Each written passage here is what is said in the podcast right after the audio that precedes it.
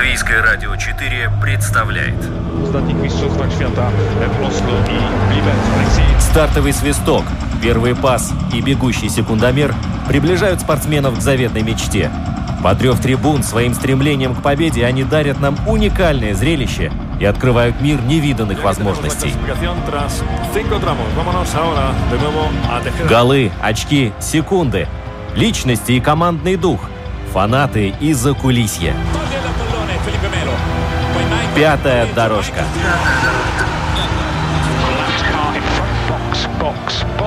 Роман Антонович. Владимир Иванов.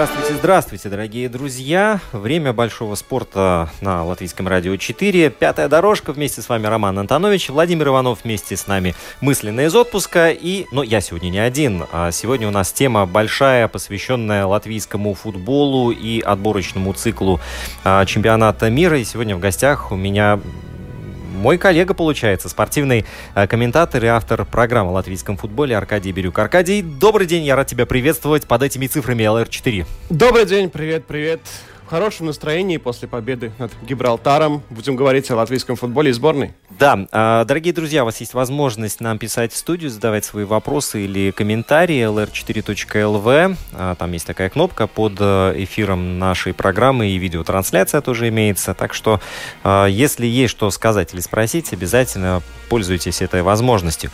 Вот, но э, ты правильно сказал, что победа над Гибралтаром долгожданная победа, потому что очень часто наша команда радует в лучшем случае ничьей результативной, да, там 1-1, ну, больше я не помню, чтобы там 3-3 было с кем-то.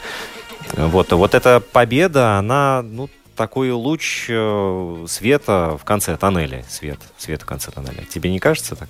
И очень позитивно, что это вырванная победа. Да, кто-то скажет, ну надо было же с таким соперником обеспечивать уже все в первом тайме. И было много моментов в первом тайме, особенно в первые 20-25 минут. А, но тоже, когда последний раз сборная Латвии вырывала победу, тем более в официальных встречах, это тоже позитивный звонок именно в плане эмоций, в плане настроения. И на таблицу сейчас тоже приятно смотреть. Мы все еще боремся за выход на чемпионат чемпионат мира. А может быть, кому-то это смешно звучит, но действительно это так. Слушай, ну да, скриншоты можно делать и сохранять себе на память такие вещи.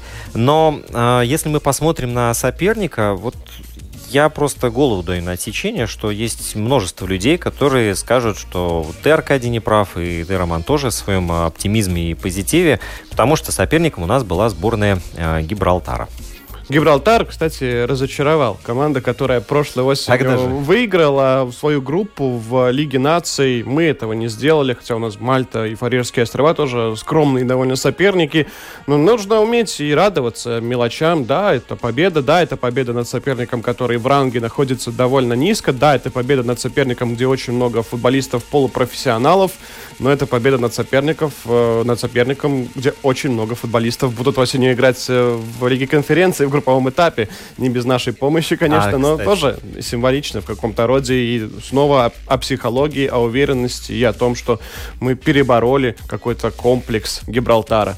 Вот мне кажется, футбольные боги, они как-то то ли злую шутку сделали, то ли, то ли, может, специально так подстроили, да. Я напомню, футбольный клуб Рига, чемпион э, Латвии, э, встречался с э, командой э, Линкольн Ред Импс э, вот в третий был раунд э, в борьбе за выход в Лигу конференции, в основную сетку, да, и проиграли. Команда Гибралтарская. И вот сейчас сборная Латвии э, играет против Гибралтара и побеждает. Вот э, на клубном уровне там нам э, не повезло. Но тоже стоит отметить, и что можно сказать с уверенностью, что нынешняя сборная Латвии, которая играла против Гибралтара, сильнее той Риги, которая была в августе и боролась в Лиге конференции, потому что команда довольно сырая в итоге оказалась рижская. Очень много изменений. 15 легионеров вышли на поле в, в Гибралтаре. В принципе, там не было ни одного из участников матча Латвия-Гибралтар именно в составе нашей сборной. У гибралтарцев там было целых 7 футболистов в основе из Линкольна Red Imps. Поэтому, ну, какой-то мере иронично, но другое это показывает, что сборная Латвии сейчас более готовая команда, чем Рига, к сожалению, оказалась э, в отборе в группу Лиги конференций. Ну, кстати, в составе сборной Гибралтара очень, э, ну да, много игроков, которые выступают и за Линкольн Red Imps, и там же еще Lions Гибралтара. Я думаю, что для кого-то эти названия вообще будут э, ну, чем-то экзотичным, да, и Сент-Джозефс. Но если мы посмотрим вообще на э, Гибралтар, это же даже не то, что карлик, это супер карлик какой-то европейский. И тем, тем непонятнее то, насколько эта сборная вот так вот может бить э, команду из страны, которая географически там в два раза больше, чем Нидерланды. Я про Латвию сейчас. Да, может, может. Э, ну, эта сборная прогрессировала, и действительно, я не зря сказал, что разочаровала, ведь сборная Гибралтара, команда, которая в прошлом цикле Лиги Наций, даже в прошлом отборе да. что-то там дозабирала, какие-то очки на своем поле, на искусственном поле, которое возле Гибралтарского аэропорта и возле Гибралтарской скалы тоже может отобрать очки. И выезд не будет простым для нашей сборной. Даже Нидерланды очень долго не могли забить мяч на выезде против Гибралтара. 40 минут мучились, но в итоге там уже посыпались голы после. Угу. Да, ну вот в любом случае э, эта победа дает нам э, ну, какой-то, наверное, повод говорить о том, что вектор направления работы Даниса Казакевича выбран верно. Ну, вот. я, я проецирую результаты сборной У-21 Данис Казакевича на то, что происходит сейчас, и действительно очень много схожего, очень много похожего прошлой осенью. Это те же, не, та же ничья с Андорой, тоже поражение против сборной Мальты. Это тоже было у сборной У-21 5-6 лет назад. И основной костяк сборной именно это те игроки, которые играли под руководством Казакевича 5-6, кто-то уже даже 3-4 года назад э, в составе молодежки. И эта молодежка, она боролась против команд, которые выше рангом, которые по именам сильнее. Сборной Украины, Шотландии, например, та же Черногория. Играли мы в гостях 3-3, поэтому это внушает тоже какой-то оптимизм перед э, ближайшими двумя матчами в сентябре против Норвегии и Черногории. Кстати, с Норвегией мы будем играть послезавтра, э, завтра, 4 сентября, это суббота. Программа наша выходит в эфир еще в повторе воскресенья, так что результат будет известен вам, слушающим воскресный повтор, но пока что все под большим вопросом. А, к Нидерландам мы вернемся чуть позже. Я бы все-таки хотел заострить внимание на некоторых эпизодах матча против Гибралтара. А, вот, например, о той ситуации, когда первые два мяча – это результаты э, ошибок защитников, которые потом фалили э, на нападавшей стороне, и в итоге два пенальти было, да, с одной и с другой стороны. Первый очень пенальти в ворота сборной Гибралтара именно очень такой спорный. Тяжело понять, был или не был, скорее даже я бы сказал, что не был. И коллеги тоже, с кем я бы не общался по поводу того эпизода, говорили, что скорее нет. Но надо тоже похвалить Артура Зюзина, который ворвался в штраф. Ну и спровоцировал такую ситуацию. Ну вообще это исторический момент. Первый вар в истории Латвии на латвийском стадионе впервые посмотрели. Судья даже в эпизоде с пенальти ворота нашей сборной побежал к экранчику. Тоже была длительная пауза. Это всегда всегда очень интересно наблюдать, особенно если находитесь на стадионе. А, да, а ты, кстати, на стадионе был? Да, а, да, да. Ну, я, я вот до этого уже видел, как используется ВАР на матчах чемпионата мира в России, когда как раз ВАР только-только появился, но все равно было интересно и занятно наблюдать, как это на своем, на Даугаве, так что тоже повод сходить на матч против сборной Норвегии не только Эрлинг Холлан, но и ВАР и ВАР-телевизор, который судья, может быть, посмотрит. А, кстати, э, вот сейчас в КХЛ ввели новшество, когда загорается желтый фонарь, да, за воротами э, при спорном моменте, когда там это рассматривают. Э, вот ты говоришь ВАР, и мне кажется, что вот эта вот ситуация, наверное, требует тоже каких-то технических еще нововведений для людей, э, которые во время футбольного эпизода там сосиской заживались, да, и, и не успели посмотреть, что там было. А почему вдруг пауза? Мяч в воротах вроде бы, а пауза. Вот желтый фонарь зажечь. Ну, на экране, на большом экране mm-hmm. стадиона Даугава появляется титр табло с надписью, что этот эпизод просматривается на повод либо нарушения правил, либо на повод э, офсайда потенциального в эпизоде с забитым мячом. Поэтому тут все в порядке. И перед игрой также по всем правилам, как и на соревнованиях УЕФА, тоже зрителям объясняется, что на этом матче используется система VAR, в таких-то, таких-то эпизодах, все графически показано, переведено на латышский язык, так что да, как, как на чемпионате Европы, все так здорово. А, в этом матче против сборной Гибралтара счет 1-1 держался до 80 Шестой, да. Шестой минуты, да, долго. Там, мне кажется, уже запах валерьянки должен был витать над стадионом. Болельщики откупоривали пузырьки, которые принесли с собой. Ну, были эти минуты, на самом деле, после пропущенного мяча. Не самые легкие, не самые позитивные с точки зрения той игры в атаке, которые показывали уже в тот момент, когда забивался второй мяч нашей сборной. И главный тренер хотел выпускать высокорослого Элса Стуглиса, чтобы уже перейти на такой примитивный футбол, только забросами, навесами. Но в итоге это не потребовалось. Забитый мяч, очень классный забитый мяч после хорошей передачи. Кроллис очень умно сыграл. И третий гол тоже красивый красивый Андрей Цыганикс. Ну да, вот Цыганику, кстати, очень много э, таких положительных э, комментариев, да вообще оваций раздавалось со стороны болельщиков, там гол красавец получился у него. Вот, но э, возвращаясь э, к тому решению, которое принял Данис Казакевич, э, вот футбол, который демонстрировала сборная Латвии против Гибралтара, он все-таки был больше э, такой э, созидательный, такой интеллектуальный, на твой взгляд? Ну, Гибралтар было понятно, что Гибралтар отдаст э, нам мяч, и э, мы пытались, мы доминировали отдельными моментами. Да, где-то в центре поля просилось более динамичное продвижение мяча, не всегда это технически успешно получалось, но, в принципе, я не думаю, что можно было сыграть как-то более умно, что ли, эту встречу. И действительно, забей Роберт Ульрикс один из своих моментов еще в первом тайме то игра бы сложилась более, может быть, благоприятной, более выгодной для нашей сборной, то есть без таких, таких стрессовых моментов в концовке. Ну, вообще исторически так сложилось, что наша сборная более комфортно себя чувствует, играя номером два. Да, а здесь, когда Гибралтар отдает инициативу, нужно что-то делать. И э, мне кажется, что в таких ситуациях наши футболисты чувствуют себя не в своей тарелке. С одной стороны, да, с другой стороны, тоже много позитивного хочется говорить. Кому-то скажется, что я, кто я вообще такой, зачем я это делаю, но именно и состав, который подобрался именно под эту схему, под э, этот сбор очень-очень э, способствует тому, чтобы играть и первым номером. Футболисты действительно в хорошей форме, футболисты, которые играют за рубежом, играют в хороших командах, командах, которые борются за высокие задачи. Даже Александр Егди, Каспарс Дубрейли мы смотрим а, игроков атакующего плана. Купса, Яниса и Кауникса тоже борется за первую тройку. И Дандалк, где играет Райвис Андрей Сюрковский, который очень часто подключается к атакам, тоже борется за высокие места. В принципе, состав более способствует тому, чтобы мы с такими командами, как Гибралтар, играли и более успешно доминировали. Ну, понятно, да, сейчас придет Норвегия, сейчас э, будет еще матч на выезде со сборной Черногории, и там наши индивидуальные качества и уровень наших игроков может сказаться и во вред, и это может проявиться на футбольном поле, и не всегда даже играя чисто от обороны может получиться удержать такие команды. А вот, кстати, в нашей группе, ты вот назвал Черногорию, Норвегию, у нас еще есть Нидерланды, есть еще Турция.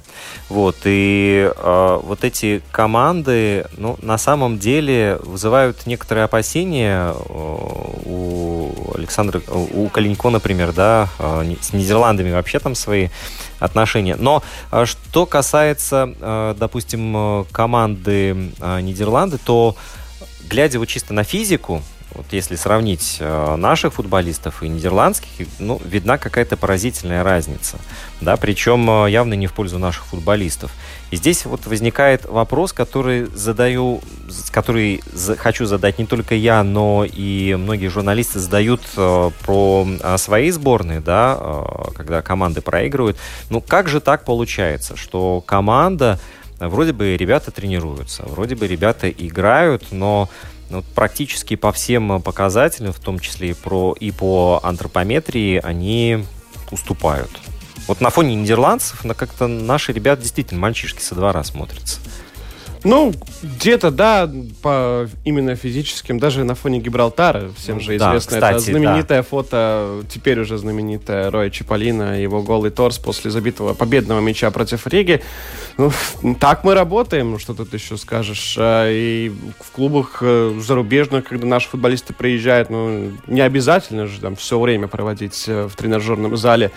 Но есть, есть игроки, насколько я слышал. В латвийском футболе, правда, они не в сборной, которые тоже держат себя в очень хорошей физической форме. Но то, что у нас есть, то, что у нас не отнять, это рост И на стандартах э, мы можем очень хорошо побороться. И матч против Гибралтара это показал. Правда, не удалось реализовать именно угловой и подачи. Да и на самом деле не так много было в целом, если так по ощущениям вспомнить. Э, именно угловых у нас. Да, там был Антоний Черномордый, который боролся в первом тайме и мог продавить, там, кажется, с нарушением правил. Ну, еще есть Элвис Туглис. Возможно, он даже выйдет на поле против сборной Норвегии, потому что есть вероятность и мысль, что против Норвегии наши будут играть с тремя центральными защитниками соперниками. И действительно более такой закрытый футбол. Не совсем автобус, но что-то уже близко к этому. И будет подобие матча против сборной Нидерландов, где наши тоже отоборонялись. Очень много везения было, очень много штанг и только 0-2. Поэтому матч против Норвегии может быть таким, что у соперника будет очень много владения мячом. Угу. То есть, получается, здесь будет ставка делаться на ошибку при атаке, допустим, той же самой Норвегии и на контратаке что-то изобразить. Да, так и навес, редкие стандарты, это тоже может помочь латвийской сборной в матче против сборной Норвегии Потому что есть ребята, которые могут хорошо навесить штрафной. Угу. Да, э, позиция вратаря. Вот у нас э, два э, голкипера, которые очень часто мелькают своими фамилиями. Да, это Роберт Озолс и Павел Штейнбер. Еще Рихард Матревец. Но э, вот что касается двух фигур, Штейнбера и Озолса. Э, есть ли вот такая большая разница между ними? Или же это два, ну, условно говоря, первых номера, которые можно ротировать? Сейчас, я думаю, в иерархии Штейнбер является номер один. Все-таки он играет в хорошем чемпионате. Теперь снова играет по крайней мере, в начале сезона снова стал первым номером в своей команде Егелони. Роберт Торзелс, наоборот, потерял место первого вратаря в Риге и на еврокубковых матчах, последних шести матчах он был вторым вратарем и не очень успешно сыграл выездной матч против Мальмы. Это тоже повлияло и на его психологию.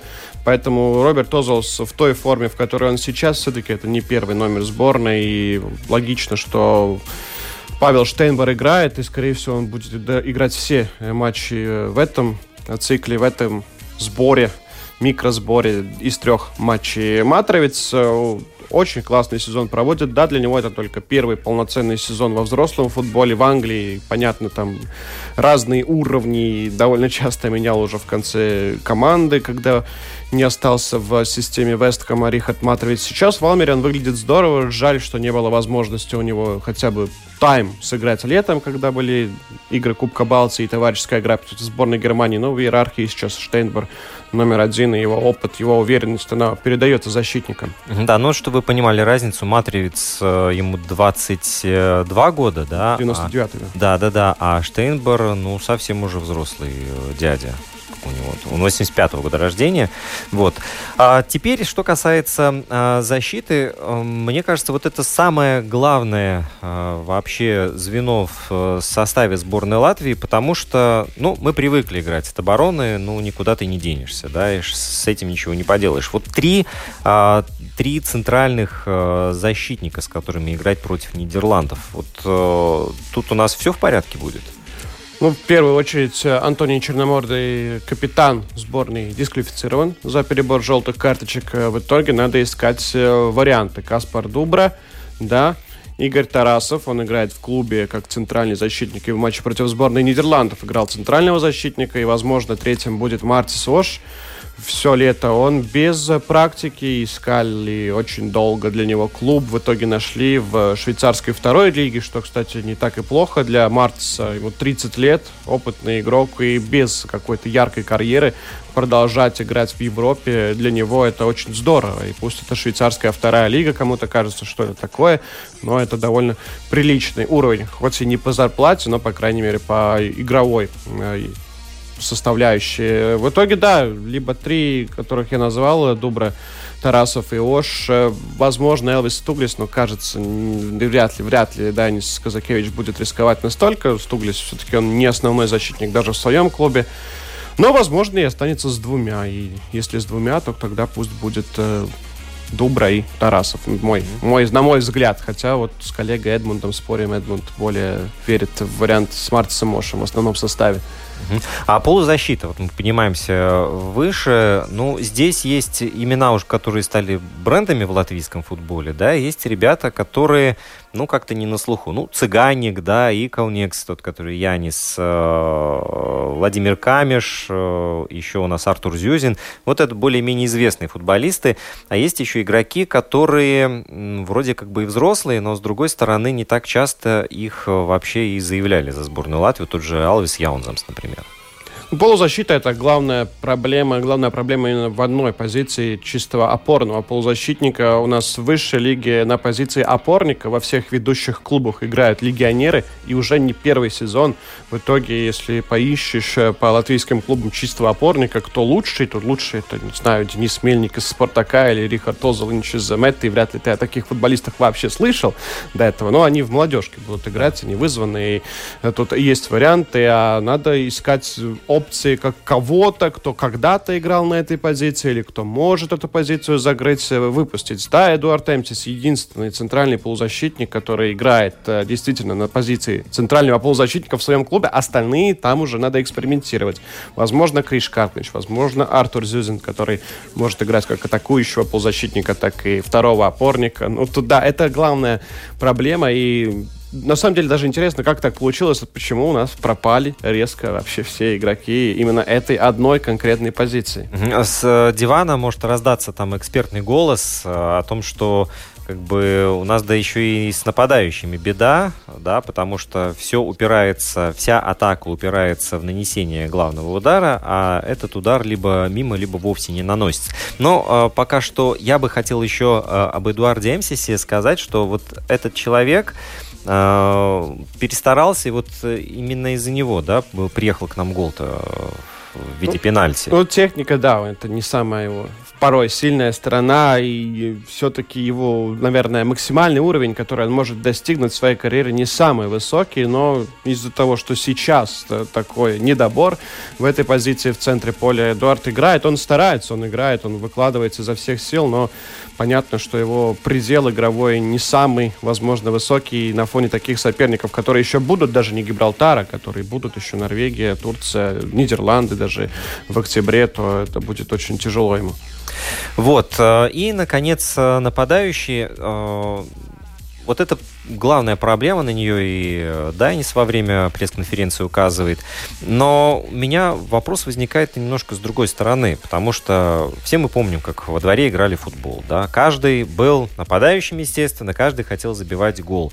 И вот эта амбициозность, она в каждом мальчишке присутствует. И как дело доходит до э, футбола и потом уже футбола за национальную сборную, то э, здесь эти амбиции, может, и есть, но они не э, реализуются вот в так называемом КПД. Ну почему так? Вот в чем проблема-то? Ну, с другой стороны, тоже можем посмотреть, что в местном чемпионате на, с каждым годом все меньше и меньше доверяют местным нападающим. И Владислав Гудковский, и Давис Иковник, в принципе, последние бомбардиры среди латвийских игроков э, высшей лиги. Да, еще, конечно, был опытный Гертс Карлсонс, Гатис Калнич забивал, но эти уже ребята... мужчины закончили свои профессиональные карьеры. Поэтому, да, Гудковский с э, Давис Иковник в нынешней форме нет, но когда он играет, когда он забивает. Это надежда сборной. И очень здорово, что Гудковский забил два мяча в матче против Гибралтара. Очень долго шел первый гол за национальную команду. Ему и забил он только в прошлом году против сборной Сан-Марина. Очень долго он не забивал, хотя ему очень сильно доверял прошлый тренер национальной сборной Славиша Стоянович. И поэтому, ну, возможно, какие-то улучшения будут в этом плане с нашими нападающими. Главная реализация. С Турцией реализация была отличная. Три забитых мяча. Не то, что у нас было много моментов с Гибралтаром. Те же три мяча, но уже намного хуже. И Роберт Ульдрикис на этот раз подвел в плане реализации. Очень хочется, чтобы игрок, который теперь играет в очень сильном чемпионате, надеюсь, что будет играть и забил за сборную. Это придало ему уверенность. Ну, это очевидно, что игра за сборную нечто иное, нежели игра за клуб. Да, здесь есть просто хрестоматийный пример Лионеля Месси. Вот просто берешь и смотришь, можно вот проецировать на любую команду. Пример Артема Руднева. Вот, да, да, да, да, да. Вот, но э, в любом случае человек, который обладает, ну, голевым чутьем, ну, как бы, ну, должен же он рваться из последних сил, там, не знаю, кровь из носу, но забивать всеми возможными и невозможными способами способами, да, но почему-то вот фамилия Кролиса, да, или Дависа Иколнекса на табло загорается э, реже, чем редко. Ну, Кролиса все еще впереди. Давис Иконекс это отдельная история этого лета. И играет он последние пару недель за дубль лепой. В основу не попадает. Очень много возможностей не реализовал. И вряд ли, если он не реализует моменты в клубе, он будет это делать и за национальную сборную. Это если мы берем в расчет и последний сезон, и даже прошлый сезон. Ну, тяжелая, тяжелая сейчас карьера. Надо как-то перезагрузиться Давису.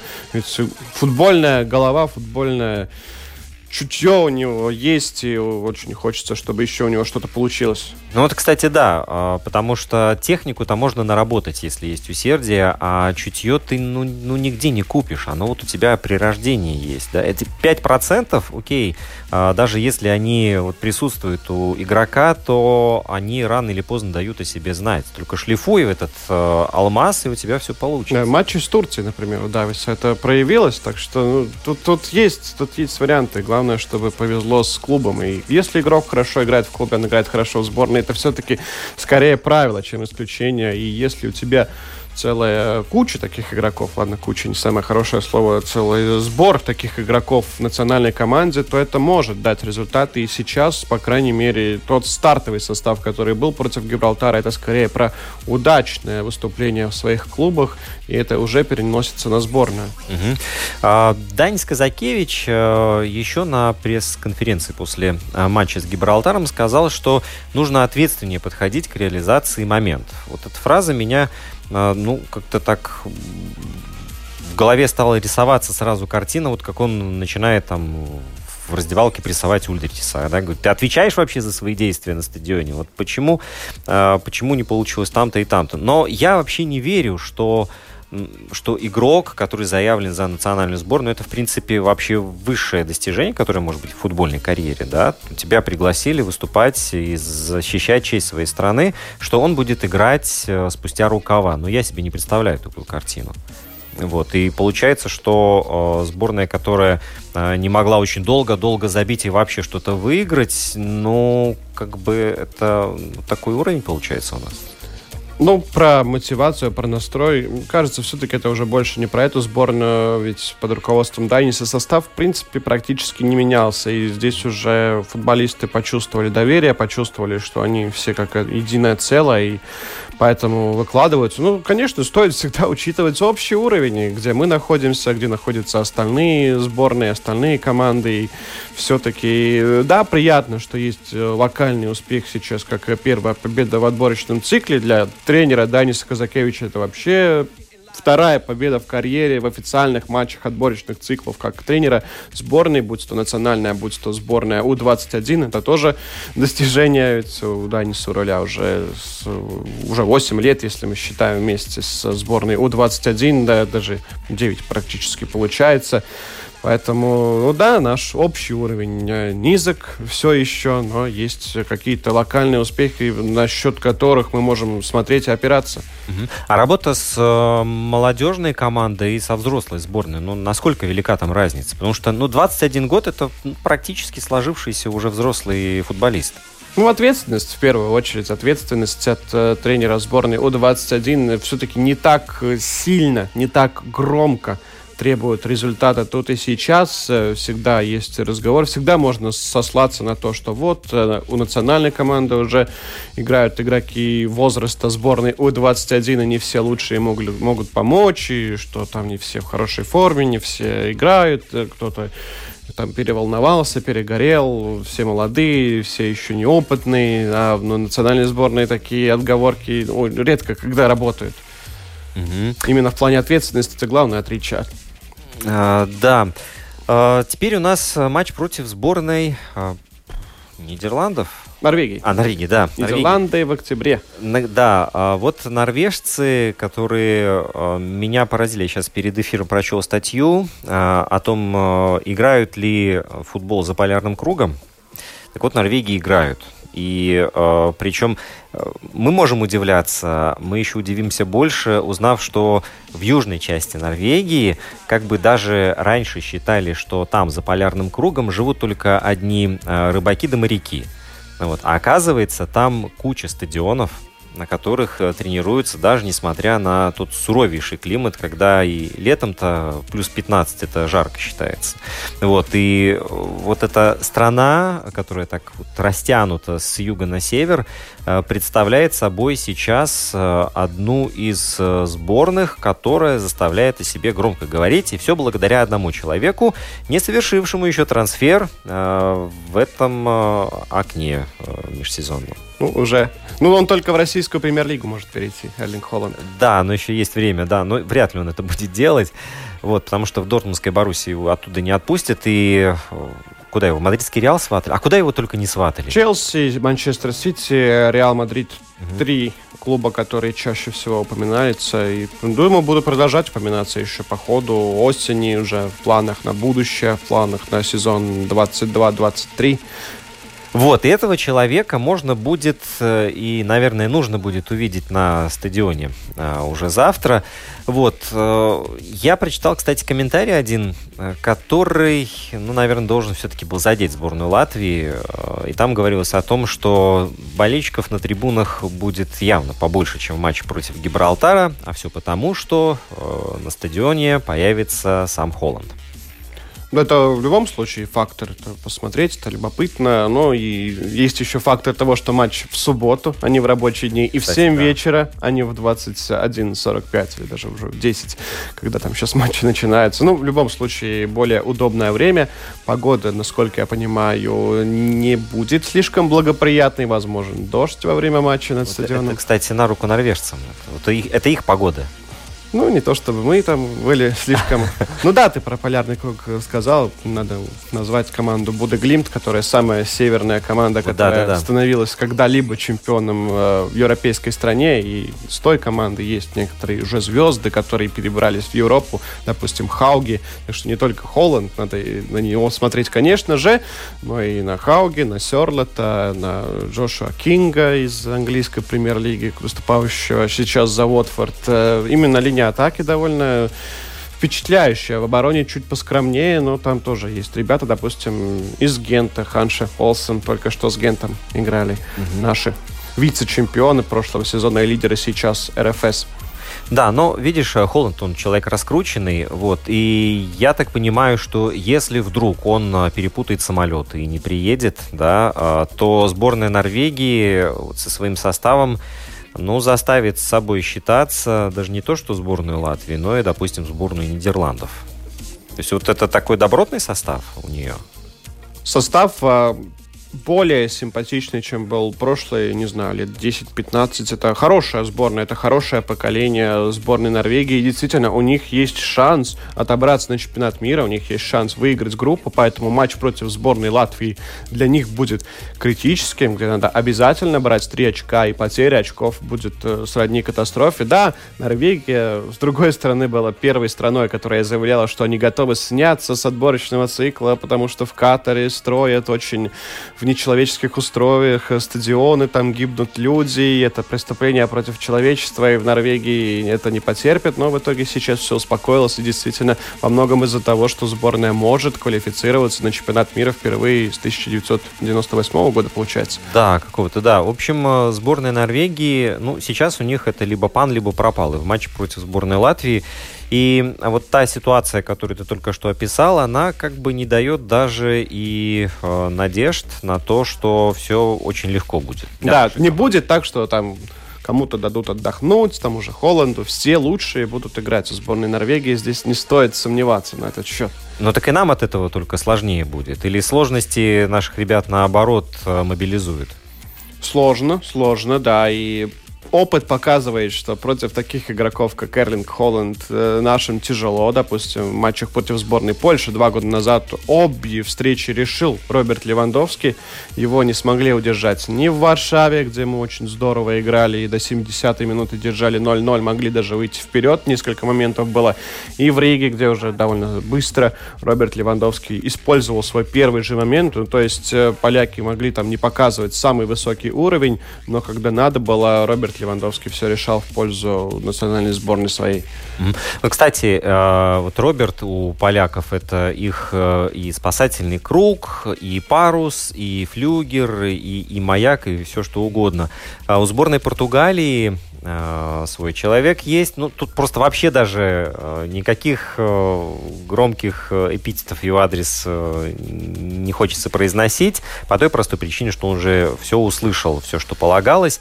Вот. И, кстати, матч, который был недавно тоже в этом же, в этом, в этом же окне, Ирландия, Португалия. Португалия там проигрывала до, ну, практически до конца встречи. Да, только... параллельно играли с да. Латвией. Вот, и Криштиану Роналду спас команду сначала сравняв счет, да, а потом и вывел ее вперед. Так вот, э, э, у нас в латвийском футболе есть ли э, вообще возможность дождаться такого человека, который станет ну, такой путеводной звездой, станет латвийским и Робертом, и Криштиану? Да, я понимаю, о чем ты говоришь, и очень сложно. Мы сами иногда думаем, ну, тоже с коллегами, кто будет тем игроком, который попадет в топ-5 лигу. Это в первую очередь э, поспособствует тому, что у нас появится свой Левандовский или Эрлинг Холланд. И тяжело, тяжело. Есть молодежь, которая сейчас в академиях, которые сейчас пытаются выбиться во взрослый футбол, которым по 17, по 18 лет. Есть очень интересные кадры, но Смогут ли они выстрелить, и смогут ли они попасть, смогут ли они пробиться, ведь и в своих молодежных командах они не всегда лидеры, и это тоже как сигнал к тому, что они вряд ли станут суперзвездными так быстро, как это сделал Эрлинг Холланд. Ну, Роберт Левандовский чуть подольше, им надо было пробиваться и только становиться уже с годами. Но все равно, все равно, сейчас, я думаю, в ближайшие 3-4 года можно точно не рассчитывать, что у нас появится свой игрок, свой игрок номер один, который бы ассоциировался не только в Латвии, но и в других европейских странах со сборной Латвии по футболу и вообще с латвийским футболом. Угу. В середине поля прострел, момент!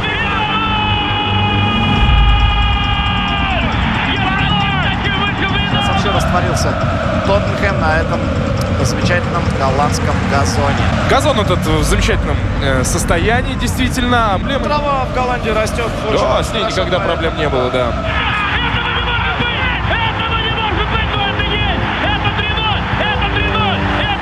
Здесь обошлось без столкновения с Кулхардом, без оторванного переднего, но проколотая задняя правая. Нет, здесь выходит Марсиаль, только куда он выходит и зачем? 110 минута. Пятая дорожка. Два гола за несколько минут!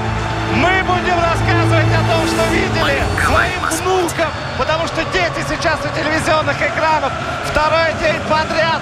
Фантастика, а не футбол.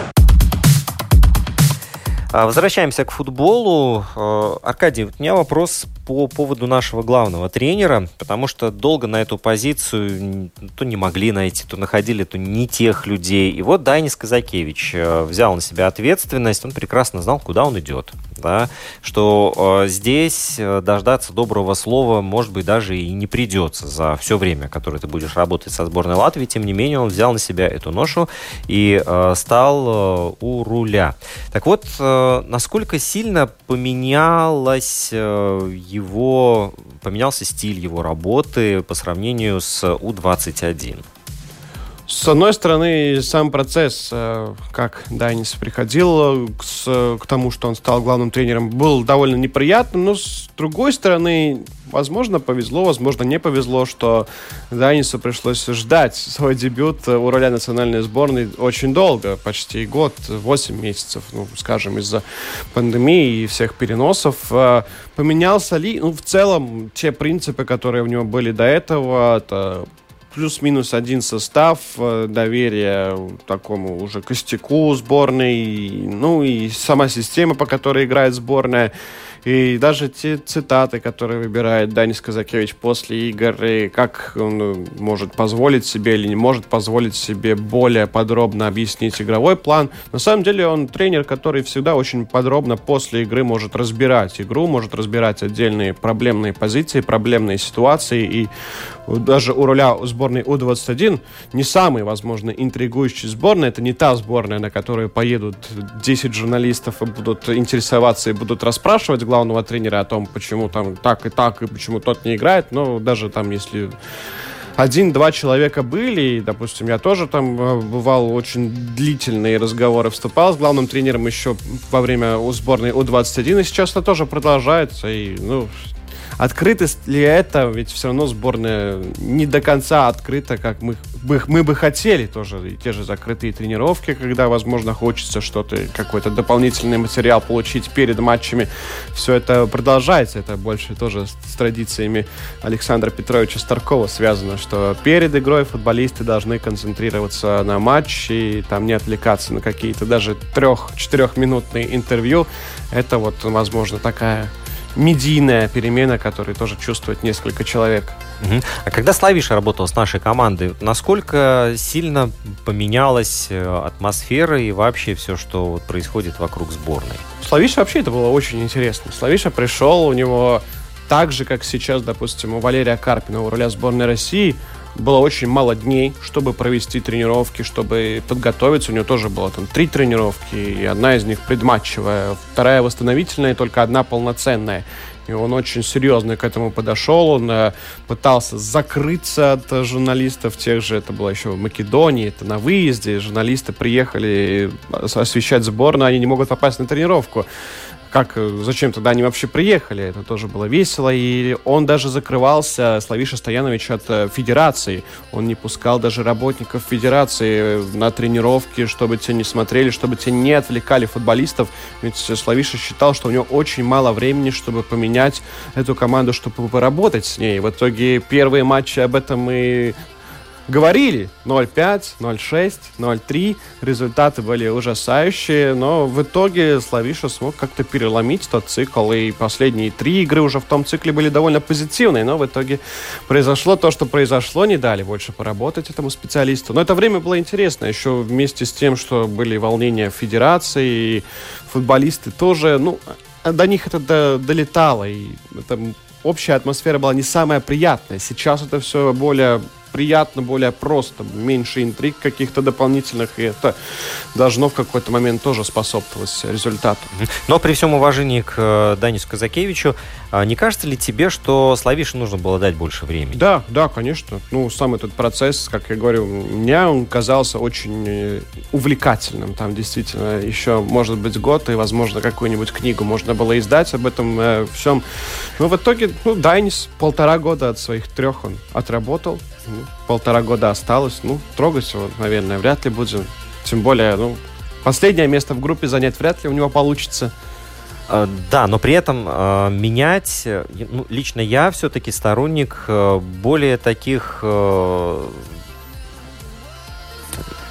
ну, более таких стабильных э, вещей, потому что Э, ну, если тренер, который работает даже не с команд, не с клубом, да, а вот именно со сборной, которая встречается там 4-5 раз, э, допустим, в полгода, э, требовать от него сразу каких-то результатов при том наличии игроков и потенциала, который есть у латвийской сборной, ну, это слишком опрометчиво. Здесь, мне кажется, тут вообще эти циклы тренерские должны быть как минимум 4 года.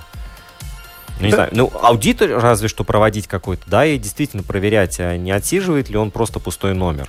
Но в остальном-то, чтобы такая команда, как сборная Латвии, э, собралась и начала показывать э, действительно свой максимум, а, или даже еще сильнее, больше развиваться, на это требуется время. Ну и в этом году уже, уже есть какие-то матчи, где кажется, что сборная действительно выдавила максимум. И матч против Турции, который мы вспоминаем, да, возможно, не, не стоит, ведь после Турции был и 1-7 в Дюссельдорфе, и поражение против сборной Эстонии довольно заслуженное поражение в Таллине. Там не то, чтобы мы там доминировали, либо владели преимуществом, либо создавали моменты.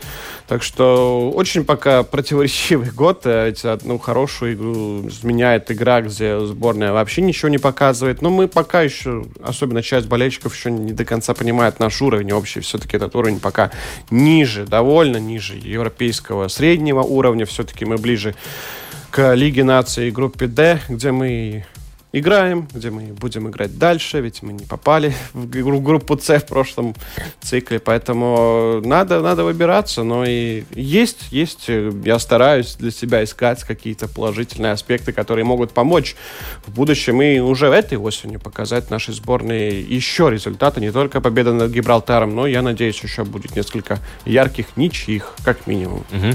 Да, но мы смотрели чемпионат Европы, мы видели то, что продемонстрировала сборная Дании. А, датский футбол одно время находился в таком достаточно глубоком кризисе, но э, тот объем работы, который был проведен, э, многолетний а, объем, он принес свои плоды. Вспомним достижения сборной Исландии в свое время, тоже очень громко о себе заявившей и даже ставшей притчей в языцах.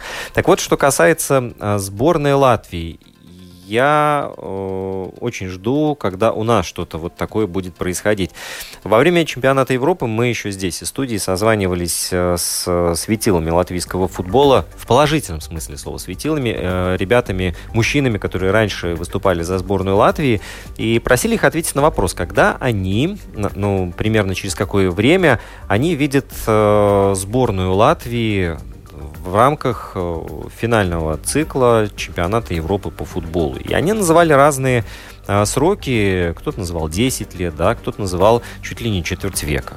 Вот. Э, и мне кажется, что для достижения вот этих 10 лет, чтобы через 10 лет наша команда поехала на чемпионат Европы, нужно проделать просто неимовернейший объем работ и ну, либо это делается в очень секретных лабораториях, и нам об этом не сообщают, либо все-таки этого не происходит. Вот как это было в Дании, ну, просится у нас, но иначе не будет результата.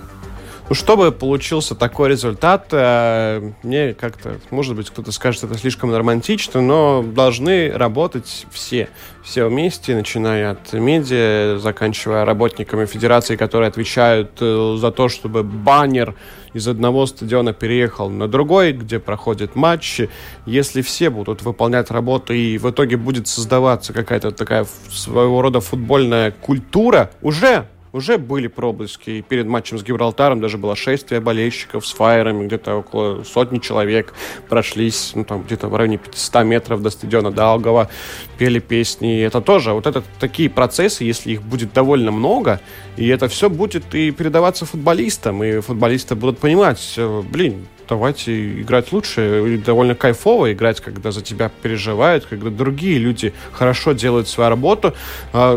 Но я считаю, что все-таки сейчас то, что делается, это еще не до конца, и еще очень много процессов э, не запустились так, как они должны работать на самом деле, и с теми же организационными вопросами, если чуть-чуть э, коснемся высшей лиги этого сезона и вообще турнирной системы, если там будут люди работать и отдаваться, и делать все по максимуму, и заботиться о том, чтобы футболисты играли и понимали, когда они играют, потому что в этом сезоне с этим проблемы у нас тоже довольно большие, то спустя один, может быть, два цикла мы попадем на чемпионат Европы. Про чемпионат мира я все-таки все еще не смотрю и не думаю об этом.